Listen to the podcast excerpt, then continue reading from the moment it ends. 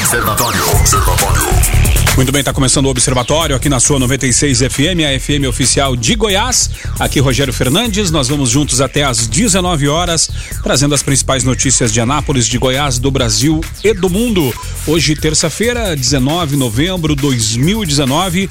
Muito legal ter você aqui com a gente, tá? Nos ouvindo através da frequência 96.3 FM aqui em Anápolis, em Goiânia, região metropolitana de Goiânia, em torno de Brasília. São mais de 85 cidades que alcançam esse sinal limpinho da 96 FM e também você que nos ouve em qualquer lugar do Brasil e do mundo através do aplicativo da 96 FM, através das plataformas digitais, tá? Muito obrigado pela sua audiência, muito obrigado pela sua parceria, muito obrigado pela sua participação através do 994 34 2096 994 34 2096. Hoje, terça-feira, é dia do nosso comentarista Márcio Dourado, ele é professor universitário, economista. Boa tarde tarde, professor Márcio. Seja muito, mais uma vez, muito bem-vindo ao Observatório. Boa tarde, Rogério. Boa tarde, audiência de qualidade da 96 FM. E quando fala audiência de qualidade, professor, é porque realmente a sua participação é muito importante pra gente. Então participe aí através do 994 34 2096. E olha só, eh, professor Márcio, né? Saque aniversário do FGTS já teve adesão de 823 mil trabalhadores de secretário. Modalidade que permite retiradas anuais do, da conta do fundo de garantia começa em abril do ano que vem. Será que todos eles sabem da, da questão de que, uma vez aderindo ao saque aniversário, ele não saca quando sair do trabalho?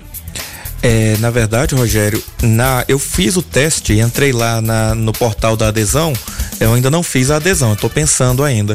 Mas lá tá bem claro, a pessoa tem que marcar quase que duas vezes. Ela marca e depois você tem certeza que você você quer isso? Pois a partir de agora. Lá aceitando, você não vai receber o seu 13 terceiro na sua rescisão, somente a multa rescisória no caso de ser demitido sem justa causa.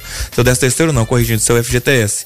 E isso aí reflete muito o momento econômico que a gente está vivendo, porque as pessoas, assim, pelo aperto que se vive, da forma como tá, muita gente endividada, eles acabam fazendo, fazendo até o que é correto, que é o que? Não pensar em pegar esse dinheiro quando acertar, porque eles estão precisando desse dinheiro agora agora. Então, agora, eh, mesmo aí muitos meses antes de começar a pagar, já temos aí quase 900 mil pessoas aderindo. Então, isso reflete muito do momento econômico e também um pouco da cultura brasileira do imediatismo. Dinheiro bom é o dinheiro no meu bolso ou no bolso dos meus credores.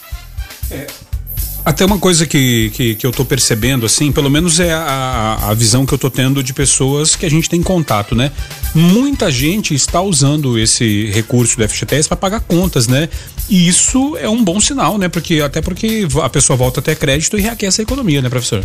Justamente, isso é um ótimo sinal. É, inclusive fica a dica para o nosso ouvinte que se você tiver contas em atraso ou perto de atrasar, tiver passando aquele aperto, talvez seja uma grande oportunidade você ir lá calcular, o próprio site ele oferece um cálculo estimado de quanto você vai receber, é, porque tem lá, tem toda uma base de valores, mais 5% e tal. E a partir disso você pode ter uma perspectiva para dar aquela respirada financeira. De acordo com o seu aniversário, com o calendário lá, você pode receber no primeiro ano.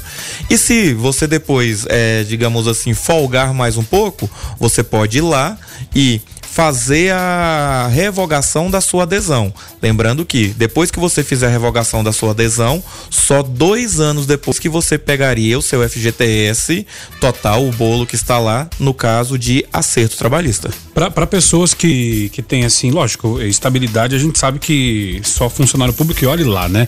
Mas para pessoas que têm, assim, a certeza que vão ficar no trabalho durante muito tempo, que, que não é do perfil da empresa mandar embora, que não é do perfil desse trabalhador uh, sair trocando de empregos, é uma boa opção, né? Porque vai mexer nesse dinheiro agora, uma vez que só poderia mexer lá na frente, né? Justamente, para pessoas que têm boas perspectivas de permanecer no trabalho, é uma boa e lembrando assim que é uma coisa que quando você tem perspectiva de ficar muito tempo, você pode se arrepender disso ou mesmo mudar sua situação financeira.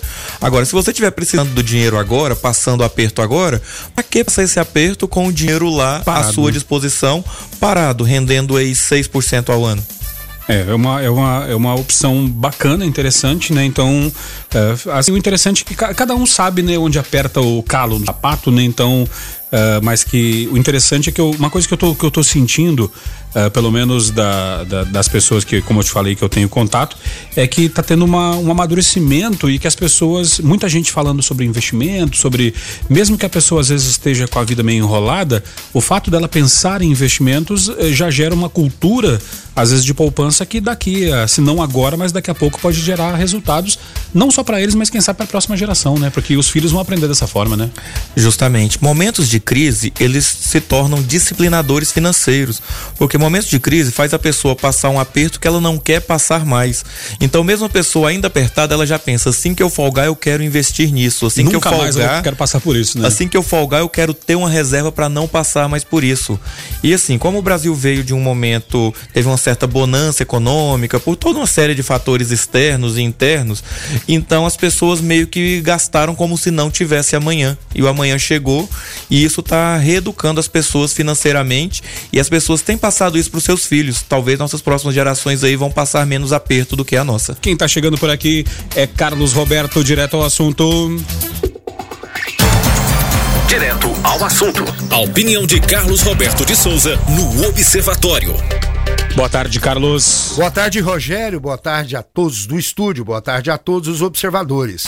Ora, apesar do Toffoli ter recuado aí, voltado atrás naquela loucura, né? E deu um, até um alívio pro Supremo de requerer aquelas, todos aqueles registros do, do COAF, da, da, da Receita, enfim. Mas o caso continua.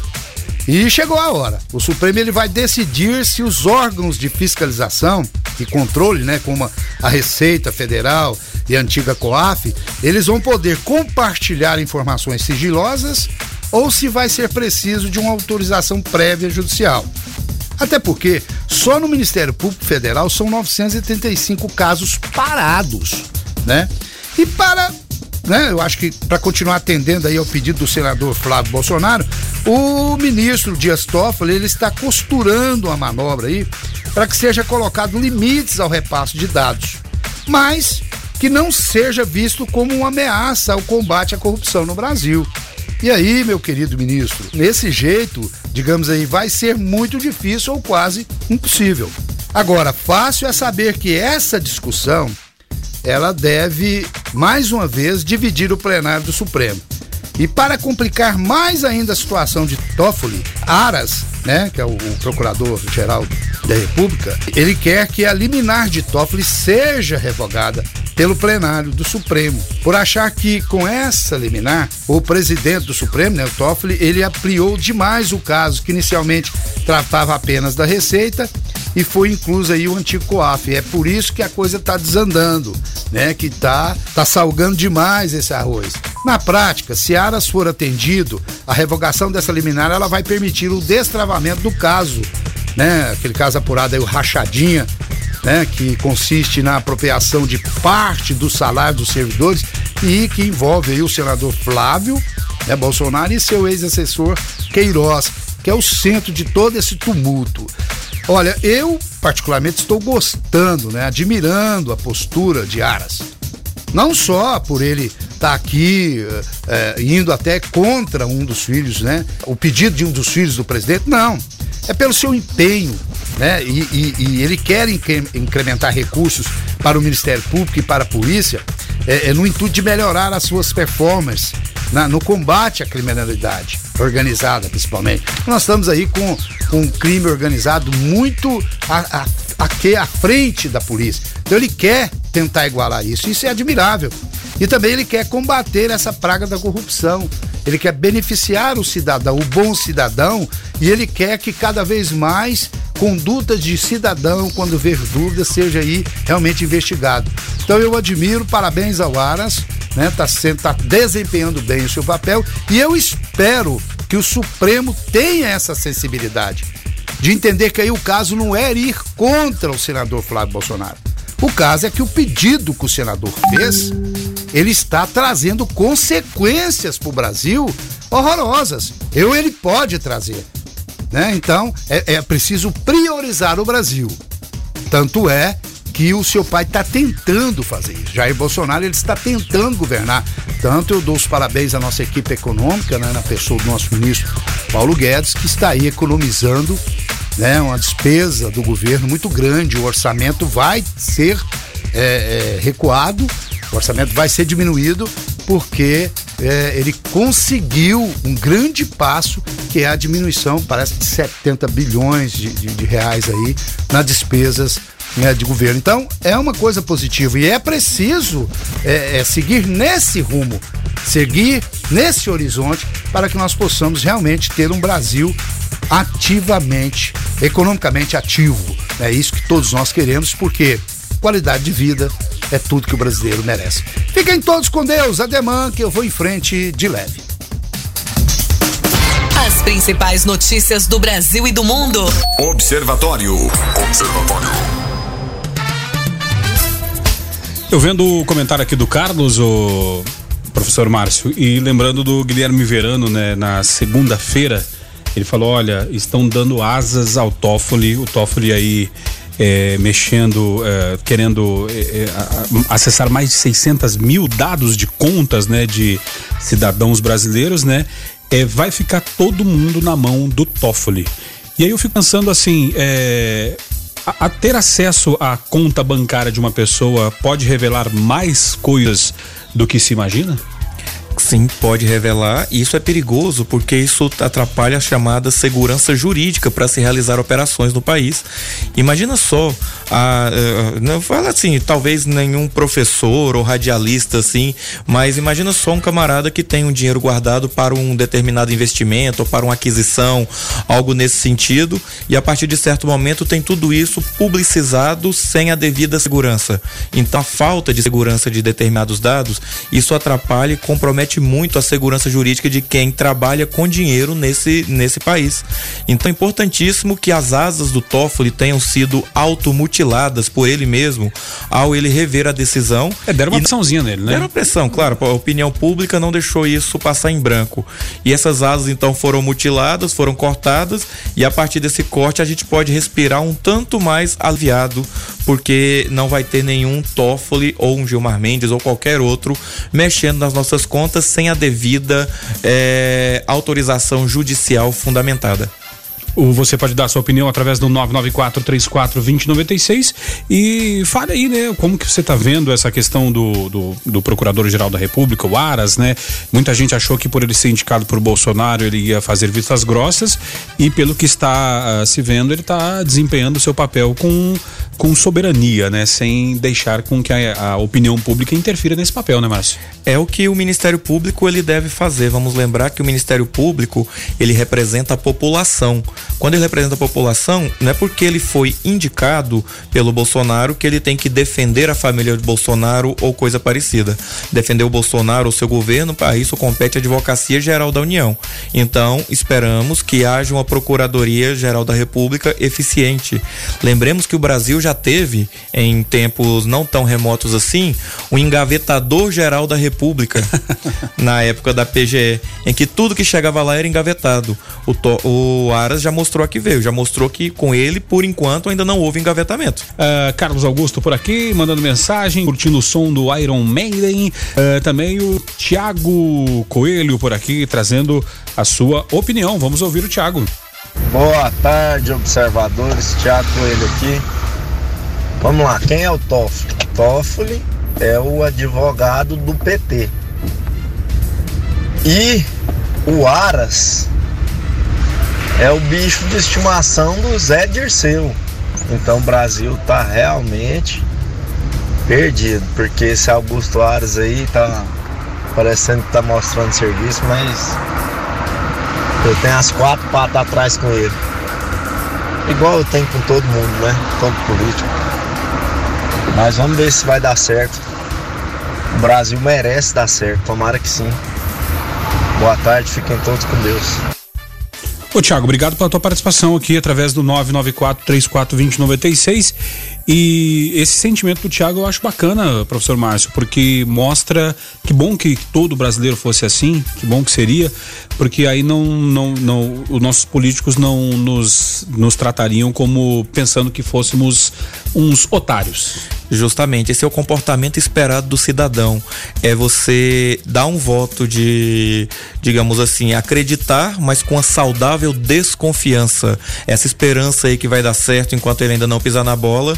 E eu fui, quando colocou isso aí, eu fui dar uma pesquisada aqui. É, o que acontece? Colocam que ele é o bichinho de estimação do José Dirceu porque ele lançou um livro em 2013 e ele convidou no lançamento do livro o núcleo duro do PT para isso, Rui Falcão, Zé Dirceu e alguns outros. Todos eles então foram nesse lançamento do livro e aí tinha alguma aproximação entre eles. Mas assim, vamos torcer para que com o cargo, com, com o cargo que não se tem que dar satisfação a ninguém, ele faça um bom trabalho e represente a população brasileira como é esperado de um Ministério Público. Agora falando também nessa questão de políticos que acham que que somos uh, inocentes, infantis, né? É, olha só, a Agência Goiana de Regulação, de Controle e Fiscalização de Serviços Públicos, a AGR, multou a Enel, a Enel, essa que nos faz ter saudade da, da Celg, né? Concessionária de energia em Goiás, em 62 milhões por conta da má qualidade de serviços prestados no estado de Goiás. O órgão sustenta que a empresa não cumpre o plano de resultados acordado com o governo e é alvo de milhares de reclamações, principalmente por falta de energia e tem problemas estruturais. Uh, essa Enel também passou da hora, né? Tá complicado, mas aí nós temos algumas coisas que são alguns embrólios jurídicos, né? A Enel tá causando prejuízo para todo mundo. Eu pessoalmente tive um prejuízo hoje com a Enel, ela não ela não deixou eu salvar um resumo que eu estava fazendo para enviar para um congresso e pura e simplesmente a energia acabou, a ausência do no break, então aconteceu isso. Obrigado Enel, agradeço a você por mais essa.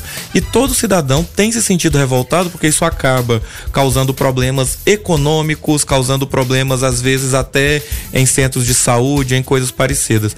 E essa multa aí de 62 milhões, acredito que seja a primeira de uma série de multas que deve vir. Por quê? Porque na medida que não se investe em infraestrutura, os problemas serão recorrentes. E o Estado, na sua função de regulador, compete a ele a questão de multar é, a concessionária de serviço público que não está cumprindo o seu papel. Mas penso eu, Rogério, que pelo que eu vi tramitando na Assembleia Legislativa, não vai ficar somente na multa, não tem, tem mais coisa vindo por aí. É, inclusive, o, a gente dando uma stalkeada aqui né, no deputado Alisson Lima, né? E, e assim, ó, você deve seguir aí nos seus perfis.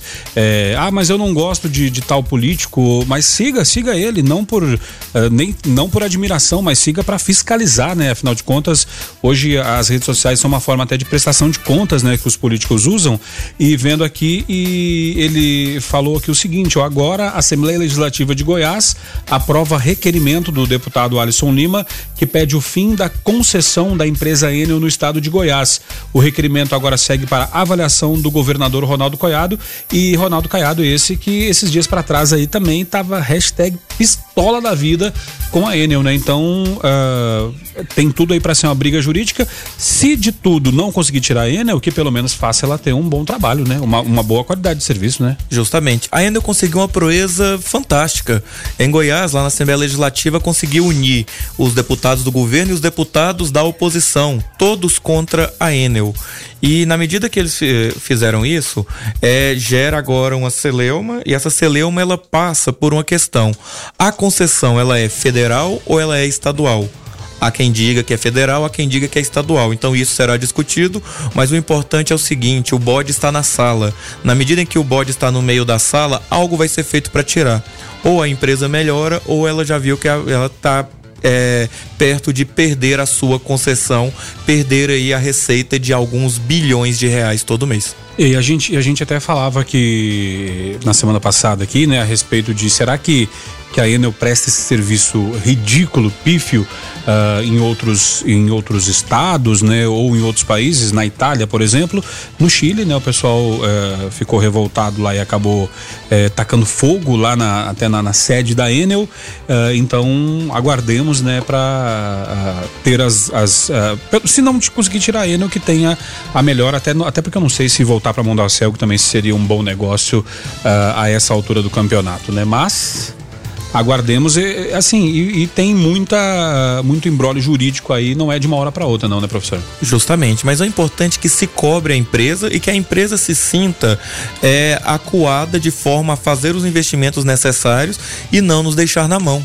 A empresa ela deve ser considerada não uma impositora aos particulares, mas uma prestadora de serviços públicos que deve fazê-lo com qualidade. A regulação, então, ela serve justamente para isso. Não fez com qualidade, é, no jargão popular, taca-lhe multa, porque quando dói no bolso, ela vai reagir mais para ter essa qualidade. O nosso ouvinte Sidney por aqui falando boa tarde. É, eu acho que para eleger um ministro do STF deveria haver uma votação popular, a opinião do Sidney, né? Eu, eu, eu também concordo, Sidney, mas eu fico com medo porque a nossa população às vezes não sabe nem o que faz um vereador, o que faz um deputado ou um senador. Haja vista ah, na eleição passada para presidente que muita gente falou: vou votar em branco nos deputados porque eu acredito que só Jair Bolsonaro vai resolver. E aí acabou que muita gente entrou uh, sem o consentimento dessa pessoa, né?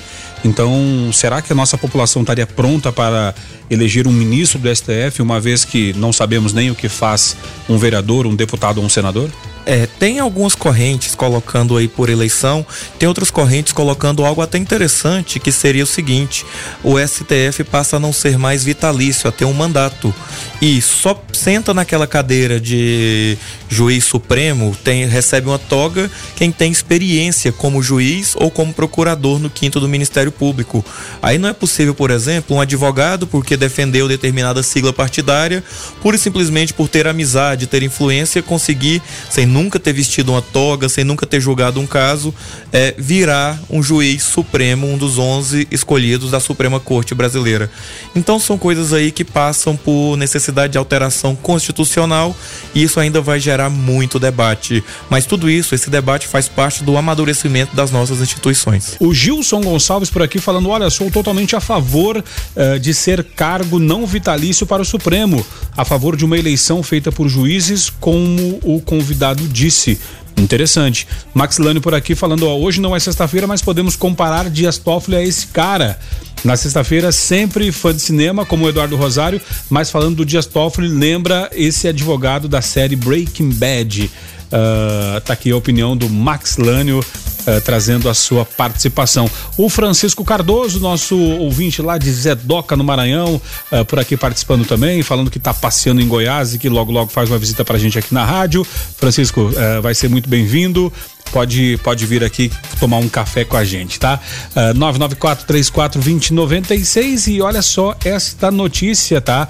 Uh, 13 terceiro vai injetar 211,2 bilhões na, na economia ponta de EESE, né? Cerca de 84,5 milhões de brasileiros vão receber o rendimento extra. O valor médio é estimado em 2.320 reais e aí o pessoal das lojas que já estão preparando para o Black Friday estão doidinhos nessa primeira parcela do décimo, né? Não é à toa que o 13 terceiro ele acontece, é, ele, ele é pago até a primeira parcela até 30 de novembro e a Black Friday, coincidentemente, é na última sexta-feira de novembro. Então, tudo isso é, é fazendo por quê?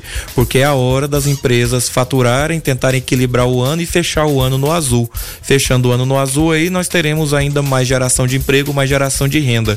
Lembrando, Rogério, que o consumo é um do consumo de massa é um dos motores da economia economia, porque na medida que há consumo, você tem então a ativação de outros motores, que é a questão da comercialização, a questão da indústria, a questão do beneficiamento. Então, toda vez em que o, há uma injeção extra de recursos na economia, dessa terceira injeção extra já esperada, mas já tivemos FGTS, já tivemos liberação do PIS, a, a, o crescimento do PIB, o crescimento dos indicadores econômicos, eles acontecem com maior facilidade, porque o consumo de massa ele vai acabar acabar ativando os disjuntores da economia, de maneira que emprego acaba gerando emprego. Mas é importante para o nosso ouvinte que vai pegar seu 13 terceiro, de lembrar que você tem seu 13 terceiro e logo no começo do ano você tem aquela porrada de conta para pagar. Então tenta guardar um pouquinho para isso também, porque é importante. Inclusive, como diz né, o ditado, né, ano novo tudo se renova, né? IPVA, IPTU, matrícula de, de escola, né? Então tem que ficar atento aí e lembrar que o ano não acaba, o mundo não acaba quando vira o ano, né? Quando vira o ano, essas contas uh, geralmente trazem é, um certo, uma certa dor de cabeça à maioria das pessoas, né? Justamente. Mas assim, não deixe de usar desse 13 terceiro também para fazer a, o seu final de ano com a sua família. Mas lembre-se, o ano tem aí, digamos assim, 12 longos meses pela frente em 2020. E na medida em que a pessoa se planeja, ela vai conseguir sim fazer tudo o que ela pretende utilizando esses recursos do 13 terceiro salário. E para as lojas é importante colocar também, temos muitos ouvintes lojistas, muitos vendedores, é a hora também da loja utilizar por que não chamar o cliente, chamar as pessoas que têm débito com a loja para fazer aquela boa negociação, recuperar aqueles créditos perdidos, pegar aquele dinheiro que já pensou, que você pensou que estava perdido. Por que não também fazer essas negociações e isso seria bom para todo mundo, para a pessoa que vai ter o seu nome limpo, utilizando o 13 terceiro, e para a loja que pode receber aquele dinheiro que já pensava que não receberia mais, que já entraria na prescrição. O famoso dinheiro amarrado no rabo da égua, né? Agora são 6 horas mais 8 minutos. Quem está chegando por aqui é o Onésimo Neto com Igreja em Ação. Boa noite, Onésimo. Boa noite, Rogério Fernandes. Boa noite a todos do Observatório. Um mês após o lançamento do mais recente relatório sobre a perseguição dos cristãos no mundo, a Fundação Ajuda a Igreja que Sofre voltou a chamar a atenção para este drama que afeta cerca de 300 milhões de pessoas no dia 27 de novembro, a fundação lança a campanha global Wed Wednesday. Em todo o mundo, alguns monumentos simbólicos serão iluminados com a cor vermelha, que simboliza o sangue dos mártires em combate à indiferença da sociedade perante a realidade dramática dos cristãos perseguidos. O relatório Perseguidos e Esquecidos, lançado em Lisboa em outubro, é taxativo na avaliação que faz da questão da perseguição aos cristãos. A situação no Médio Oriente, por exemplo, revela-se dramática. A forte instabilidade vivida na região poderá vir a acelerar o fim do cristianismo em países como a Síria ou Iraque se a comunidade internacional não atuar rapidamente. Diante dessa realidade, em que milhões de pessoas em todo o mundo não podem professar a sua fé em liberdade, pois são perseguidas, intimidadas, presas e muitas vezes mortas, pede-se a mobilização da sociedade. Com essa iniciativa, a Fundação Ajuda a Igreja que Sofre procura dar um sinal aos países que é preciso mostrar que os cristãos perseguidos não são esquecidos. Onésimo Neto para a Igreja em Ação. O ouvinte pergunta o seguinte: aproveitando a presença do, do professor Márcio, né? Ele pergunta o seguinte: é, qual que é o aconselhável, né, para aquela pessoa que pegou final do ano, 13 terceiro, FGTS, tudo, se organizou, pagou as contas, vai entrar 2020, é, assim, devendo só as contas do mês, né? Qual que é um, um, um valor, um percentual aconselhável num primeiro momento? Para poder é, usar de reserva financeira para guardar para umas para questões de emergência. É, olá, boa tarde. Aconselhe-se que a pessoa tenha, no mínimo, guardado de reserva de emergência duas vezes o salário de um mês porque no caso de qualquer imprevisto, então tem aonde recorrer ali.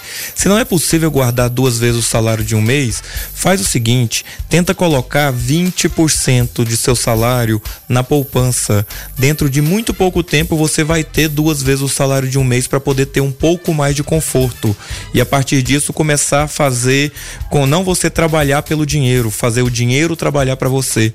O objetivo de todo trabalhador é trabalhar, ter seu dinheiro, viver bem, mas criar uma fonte alternativa de renda chamada renda passiva, fazer o seu dinheiro trabalhar por você, você colocar o seu dinheiro em algum investimento e esse investimento te trazer algum retorno.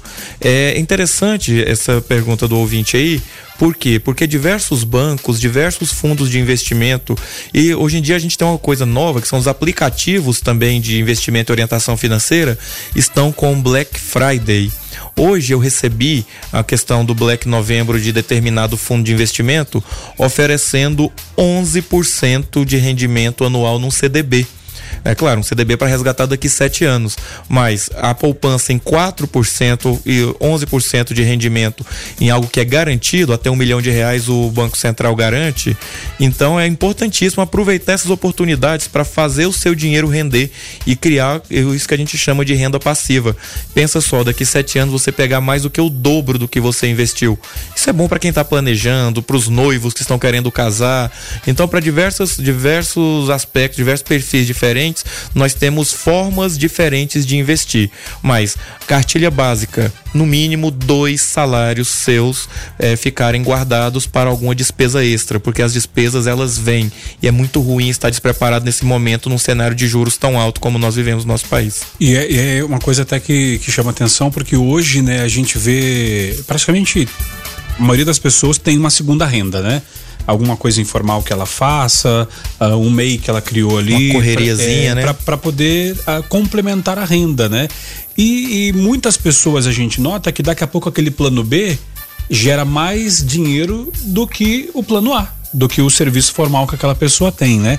E aí, se num, num, num dado momento essa pessoa perde essa renda extra, Uh, isso vai, vai fazer muita falta, né? Acontece, por exemplo, com eu conversando esses dias com um colega, o pai dele era bancário, gerente de banco, aposentou e aí perdeu mais de 70% da renda porque uh, uh, tinham premiações, coisas que acabaram não entrando para aposentadoria. Isso é, um, é, um, é uma coisa que a pessoa tem que se preparar para não sofrer um baque lá na frente, né? Justamente, por isso que guardar um pouco do que se ganha é extremamente importante. E o brasileiro ele consegue ser muito criativo. Você pode ver que todo, muita gente aí, a maioria das pessoas mexe com a coisinha.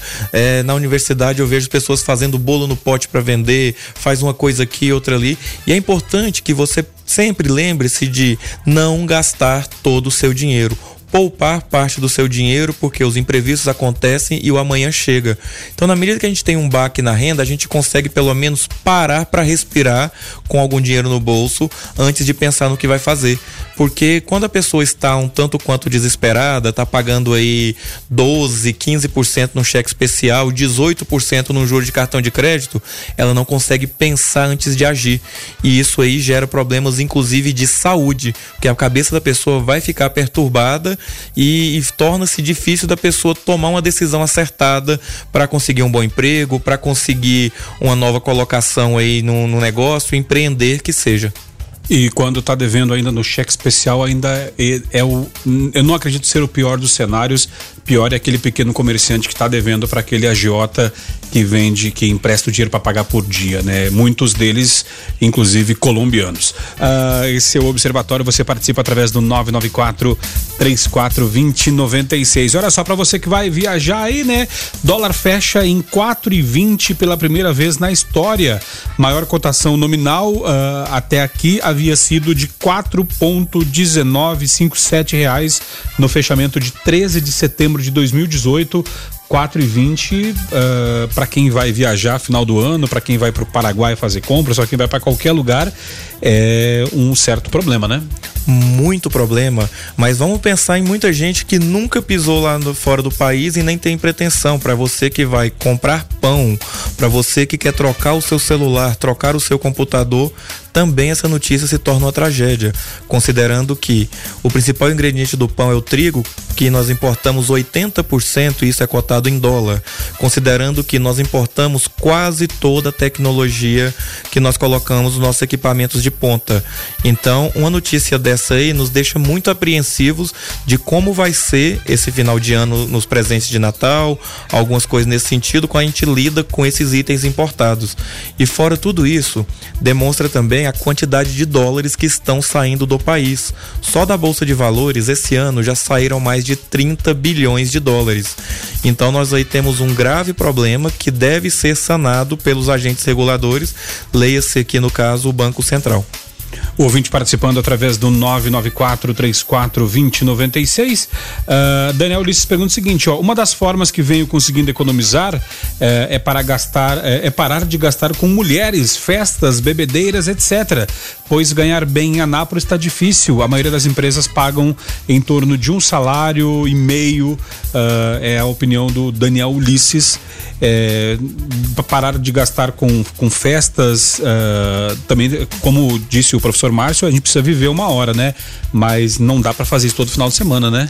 Justamente. A pessoa Vou, mesmo que vontade não falte, né? A pessoa tem que ter disciplina. E para guardar dinheiro, uma das recomendações é renunciar a alguns prazeres, renunciar a algumas coisas assim, um tanto quanto supérfluas, mas não renunciar totalmente, não parar de viver, porque senão você não vai estar vivendo, você vai estar existindo. Então, assim, verifique, anota o que você gasta, tenha um controle, verifica às vezes se é mais interessante você ir numa baladinha um pouco mais barata, por exemplo, se é isso que te agrada, se é isso que lhe apetece, ou fazer algo em casa, fazer um churrasco com os amigos, são maneiras de se gastar menos e tentar ter a mesma qualidade de vida. Vamos lembrar que o lazer também é um motivo de qualidade de vida e saúde mental. É, o Elcio de Pinapagano está por aqui é, do centro. Ele fala: boa noite, observadores. Uh, eu ouvi hoje uma notícia da Câmara dos Vereadores que querem que a iniciativa privada arrume a casa deles, a Câmara dos Vereadores. Só que já gastaram 12 milhões naquela porcaria e com a iniciativa privada faz a nova casa e depois se paga um aluguel de 20, eh, 30 anos para iniciativa privada, o que vocês acham? Quem vai pagar o aluguel? Nós, é claro, uh, com o aumento do IPTU, TSU, ITU, etc. Acho uma pi sacanagem com nós contribuintes. Eh, inclusive, Elcio, eh, o Leandro Ribeiro teve aqui, né? Eh, o presidente da Câmara Municipal, o vereador Leandro Ribeiro, e já estava tudo certo, o contrato fechado para a, a construção da Câmara lá no Filóstro e a empresa, a única empresa que, que se apresentou, né, no, no, na concorrência, na, de, acabou desistindo por conta de in, insegurança política e jurídica uma vez que um grupo político foi lá e falou assim, ó, se vocês começarem a construção, nós, uh, se nós ganharmos a eleição municipal no que vem, a gente não vai chancelar esse contrato e aí vocês vão perder dinheiro. E aí pensa bem, Márcio, o investimento na casa de 60, uh, quase 70 milhões de reais uh, a multa uh, de, em caso de existência era de 2%, a empresa ficou, não, isso aí se der um problema eu vou perder dinheiro, né? E aí todo empresário que se preze de forma séria não vai botar o seu dinheiro no negócio de risco, né? Pois é, insegurança jurídica, né? Mas vamos lembrar aí pro ouvinte que está revoltado com razão, que vai ter que pagar essa conta, eu, você, ele vamos ter que pagar essa conta, que hoje a Câmara já gasta uma porrada de dinheiro com aluguel. Se não me engano, são sete galpões alugados ali em volta daquele prédio antigo e que assim seria uma maneira de ter um pouco mais de conforto e diluir esse custo aí, porque para reformar, para fazer alguma coisa naquele mausoléu ali, ainda vai muito dinheiro. Então seria uma maneira de diluir isso ao longo do tempo. Aí a análise fica a critério de quem tiver é, com o poder em mãos, só que não tem como ficar naquela sede como está e não tem como ainda consertar aquele trambolho que fizeram ali na Praça 31 de Julho. Uma decisão vai ter que ser tomada e nós vamos ter que pagar essa conta. Observe, comente, participe. Observatório. Aí depois do som do J Quest, né, que vivemos esperando dias melhores, vem o Tiago Coelho e nos traz de volta a realidade, Márcio. Olha só a mensagem do Tiago aqui, vamos ouvir. É, boa noite de novo. Vocês estão falando desse problema da Câmara Municipal aí? E aí, ninguém vai ser preso, não? Como é que tá essa situação? É o tapa na cara do Anapolino todo dia? Hora que a gente passa na porta, ou então lembra daquilo lá? Responde aí, vocês que são mais inteligentes aí que eu. Ninguém vai ser preso, não vai dar nada. Vai ficar do jeito que tá. Tchau, obrigado. Ô Tiago, obrigado pela tua participação. Aí eu, aí eu transfiro uh, a pergunta para você, ouvinte, para você, Márcio, professor Márcio. É, ano político uh, prestes a entrar. A, a, disputa política já começou, né? O que tem de pré-candidato aí, todo mundo é pré-candidato em Anápolis, né? Você é, acha mesmo que eles vão fuçar, futricar nisso para, quem sabe, resultar na prisão de alguém? Eu acho que não. Ah, tem muitos atores envolvidos aí. Tem um processo ainda de investigação da questão do projeto, de quem é a culpa, e paralelo a isso nós temos um interveniente importante que é o Ministério Público Estadual, que às vezes pode não parecer, mas tem uma ação civil pública correndo para apurar isso aí. E assim, como, mas no Brasil a gente tem um problema que os prazos eles são muito dilatados para as coisas. Até para dar oportunidade de ampla defesa, de contraditório, é, eu não sei prisão, mas alguém vai ser responsabilizado. O Ministério Público está agindo em cima disso e a nós resta confiar nas nossas instituições. Ah, agora são 6 horas mais 38 minutos e olha só essa, essa notícia, professor Márcio. É, o, a Globo, né, tá fazendo aquele especial, né, com relação ao Jornal Nacional e cada final de semana vão dois apresentadores, um de cada estado, né? É, do, não sei se final de semana passado, agora o outro foi o nosso representante aqui de Goiás, o jornalista Matheus Ribeiro, né? E um mês antes, há um mês, atrás, um mês atrás, um mês antes dele ir, ele revelou que é homossexual inclusive é, tem um relacionamento com inclusive com um policial, né? E aí o que que aconteceu? É, causou aquele aquele burburinho, aquele, né? Colegas nossos aqui disseram que chocou zero pessoas, que todos já sabiam, enfim, mas não era nada oficial, né? E aí o que que aconteceu? Um jornalista da, da Band de, de Goiânia, né? É, disparou ataques homofóbicos contra o jornalista Matheus Ribeiro, né? O narrador, é, estamos falando do narrador Luiz Gama, né? E acertadamente, na minha opinião, a, a Bandeirantes afastou, né, uh, este cidadão do quadro esportivo que ele apresentava na rádio Band News de Goiânia, né? O anúncio foi feito ao vivo na rádio uh, na manhã de segunda-feira pelo diretor da Band News, Marcos Vilas Boas. De acordo com Vilas Boas, é, o Gama é locutor de uma empresa terceirizada pela Band e não contratado diretamente pela rádio. Foi solicitada à empresa essa substituição dele. É, eu fico pensando, né? A gente fica lutando tanto contra preconceito, contra uma série de coisas. Aí vai um cidadão num, num, num canal com tanta força que é um microfone de um rádio e dispara ataques homofóbicos contra um colega de trabalho. É, foi infeliz, né? É deplorável que isso ocorra. Vamos lembrar que nós estamos aí em 2019, já entrando em 2020. Falta, tem uma boa ideia, faltam 51 dias para virarmos o ano para 2020 e não é mais tempo de você opinar opinar, de você dar palpite ou criticar a escolha de outra pessoa. A escolha de outra pessoa, ela é feita para outra pessoa. Cada um de nós compete fazermos as nossas escolhas e quando há questão de pessoas públicas cuja escolha dela interfere no nosso bem-estar, aí sim poderemos opinar. Agora, algo assim é extremamente relevante, é de uma infelicidade extrema. Eu lamento aí pela, pela rádio onde isso aconteceu e a gente espera que isso sirva até de exemplo para não acontecer mais.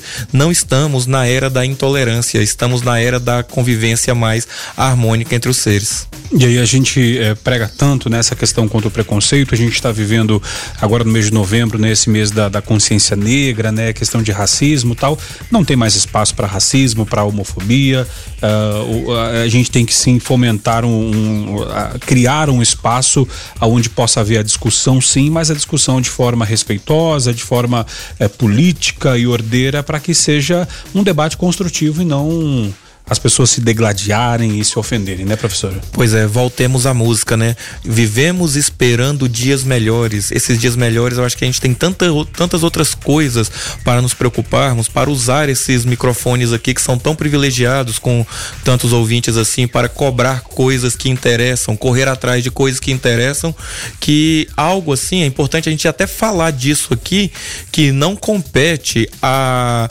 ao espaço nobre desse microfone, criticar a sexualidade de alguém ou qualquer coisa nesse sentido. O Brasil tem muito mais problemas, nossa região tem muito mais coisas a serem discutidas do que esse tipo de crítica infeliz feita por esse radialista. Tá certo, então. A gente vai fazer um intervalo comercial rapidinho. Antes, deixa eu me despedir do professor Márcio. O professor Márcio vai dar aulas e os seus alunos estão ávidos por aguardar os ensinamentos. Professor Márcio, muito bacana mais essa terça-feira. Até terça-feira que vem. Muito obrigado, Rogério. Um grande abraço ao Rogério, a todos os ouvintes. Hoje eu queria mandar um abraço especial para Elaine, a minha esposa que está completando o aniversário. Rapaz, mas que beleza. Então vá lá porque com certeza uh, ela deve estar aguardando e, e, mulheres gostam né, dessas datas, né? Então nós homens às vezes passamos desapercebidos, mas uh, vai lá para uh, curtir uma noite, uma noite né, especial com sua esposa, jantar, enfim, e felicidades para vocês. Obrigado, mas depois da aula. Bolsonaro assina carta de desfiliação do PSL. O presidente Jair Bolsonaro assinou a carta de desfiliação do PSL, partido pelo qual se elegeu, né? O documento será entregue ao partido e à Justiça Eleitoral ainda nessa terça-feira, né? Hoje, né? Abrindo caminho para que ele possa assumir a presidência da sigla que, ao lado de aliados, decidiu fundar o Aliança pelo Brasil. A reunião para o lançamento do partido será nesta quinta-feira em Brasília. A advogada do presidente, Karina Cufa, afirmou que não há nenhum obstáculo uh, para que o presidente possa ocupar também a presidência do partido. Nesta segunda, questionado se assumiria o cargo, Bolsonaro respondeu: acho que sim. Uh, Admar Gonzaga, advogado que integra a equipe de consultores que atua no processo de saída do presidente do PSL, afirmou que essa é a hipótese mais viável e aconselhada né? Gonzaga e Cufa reuniram-se com o presidente no Palácio do Planalto nessa tarde. Ao sair do encontro, Gonzaga voltou a criticar a conduta da presidência do PSL e do presidente do partido, Luciano Bivar, né? Ele garantiu haver inúmeras razões para se alegar justa causa para a saída do presidente do partido. Uh, citou como exemplo os processos de cassação. Uh, o que se viu na postura do presidente do PSL e de todos aqueles que acompanharam é um flagrante falta de compromisso com a transparência, com a boa gestão de dinheiro público e isso é inaceitável para o presidente da República, disse uh, os advogados, né? Uh, Bolsonaro entrou em rota de colisão com o PSL em outubro quando, sabendo que estava sendo filmado, disse a um apoiador que Bivar estava queimado, né? A partir do episódio, a situação rapidamente se deteriorou até que na semana passada Bolsonaro e seus aliados anunciaram a criação do novo partido. A intenção, no entanto, depende de uma saída de uma série de procedimentos, né? Incluindo a reunião de assinaturas de apoiadores em várias partes do país. Uh, Diga-se, são 500 mil assinaturas, né?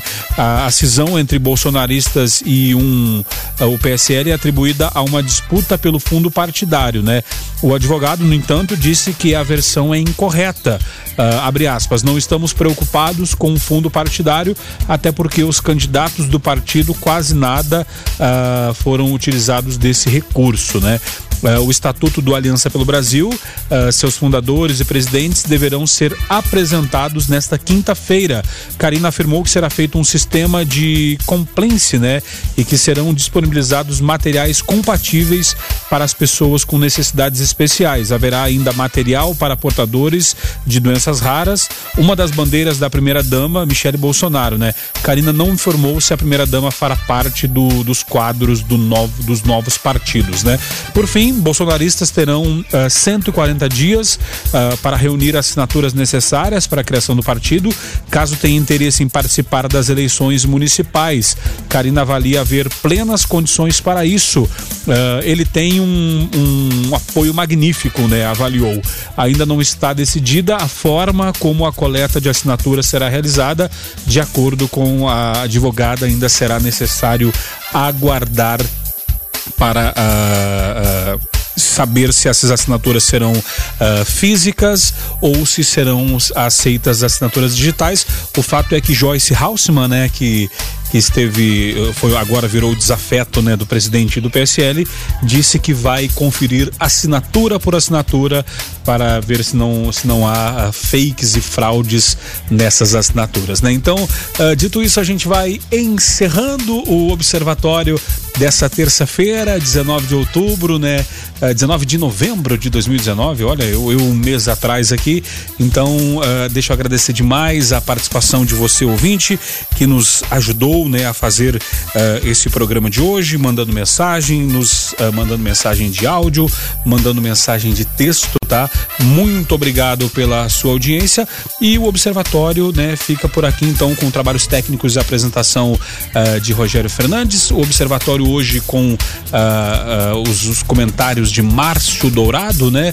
O Observatório tem a produção do Lucas Almeida e do Weber Rich, a coordenação artística é do Francisco Alves Pereira o Chicão, a direção comercial de Carlos Roberto de Souza, direção geral de Vitor Almeida França. Eu volto amanhã às seis da manhã no Foco 96 e na sequência você fica com a Gabi Moraes no Conectado. Fiquem todos com Deus, paz e bem.